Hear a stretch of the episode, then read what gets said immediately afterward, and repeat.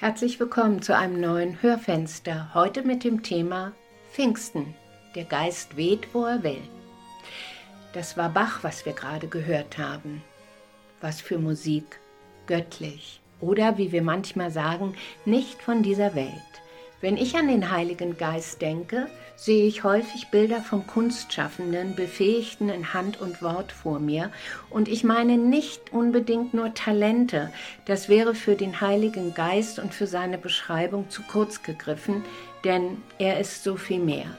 Komponisten wie auch Maler, Autoren, eben künstlerisch schaffende Menschen sagen öfter über ihre Werke oder ihre Ausführung im Tun, es hat durch mich geschrieben. Ich weiß nicht, wie dieses Bild entstanden ist. Paganini, der große Geiger, sagt von sich, es spielt durch mich. Ein guter Freund von uns, ein Erfinder, der fest im Glauben stand, sagte einmal zu uns, ich habe das alles nicht erfunden. Gott hat mich dazu befähigt und ich habe es nur ausgeführt. Ich wurde zum Kanal seiner Geistkraft. Gott ist der Schöpfer von allem, in der sichtbaren wie auch der unsichtbaren Welt. Auch von Mozart und Bach wissen wir, dass sie sich nicht nur als die einzigen Urheber ihrer Werke sahen. Aber was weht denn da durch uns, was nicht von dieser Welt ist? Heute ist, wie gesagt, Pfingsten, Ausschüttung des Heiligen Geistes auf die Jünger und alle Anwesenden. In der Apostelgeschichte lesen wir, ein Brausen war zu hören, es klang wie das Tosen eines heftigen Sturmes und erfüllte das ganze Haus, in dem sie waren. Ein Wind kommt, im Hebräischen heißt Geist oder auch Wind Ruach, die Ruach, also sie ist weiblich und kommt 400 Mal in der Bibel vor. Sie steht für Wind, Herz und Seele, aber auch für Atem oder Lebenshauch. Was hier beschrieben wird, ist ein Wesenszug des Heiligen Geistes. Wie ein Wind kommt er, der kräftig weht, uns durchpustet oder wie eine sanfte Brise, kaum spürbar streift. Der Mensch wird dann erfüllt und Gott ist ihm nah. Diese Geisteskraft befähigt uns aber auch neben den schöpferischen Aspekten zu einem besseren Miteinander, denn er wirkt immer auf zwei Ebenen, zwischen den Menschen und zwischen Mensch und Gott. Und wo begegnen wir ihm?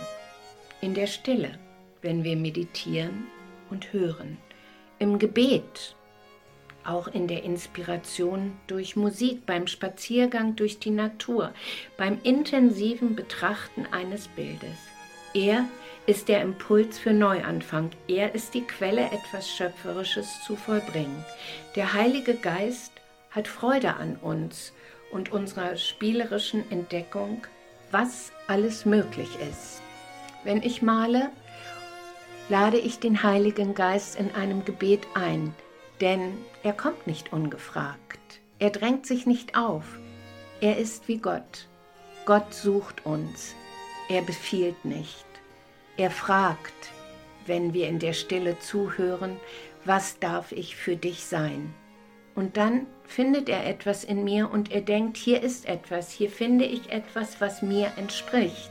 Und damit erlauben wir ihm, in unser Leben einzutreten und zu klingen, zu malen, zu schreiben, zu komponieren, zu gärtnern, zu lieben, zu töpfern, zu segnen und so vieles mehr. Wir brauchen ihn in unserem Leben. Laden Sie ihn ein. Pfingsten ist ein tolles Fest dafür. Der Patriarch Ignatius IV. hat einmal sehr bildhaft geschrieben, was es für einen Unterschied macht, gäbe es den Heiligen Geist nicht. Ohne den Heiligen Geist ist Gott weit weg, bleibt Christus in der Vergangenheit, ist das Evangelium ein totes Schreiben, die Kirche schlicht eine Organisation, Autorität eine Sache der Herrschaft, die Mission eine Sache von Propaganda, die Liturgie nichts anderes als Beschwörung und das christliche Leben eine Sklavenmoral. Ich verstehe damit auch nicht in der Pflicht, sondern in der Freude erfahre ich Gott.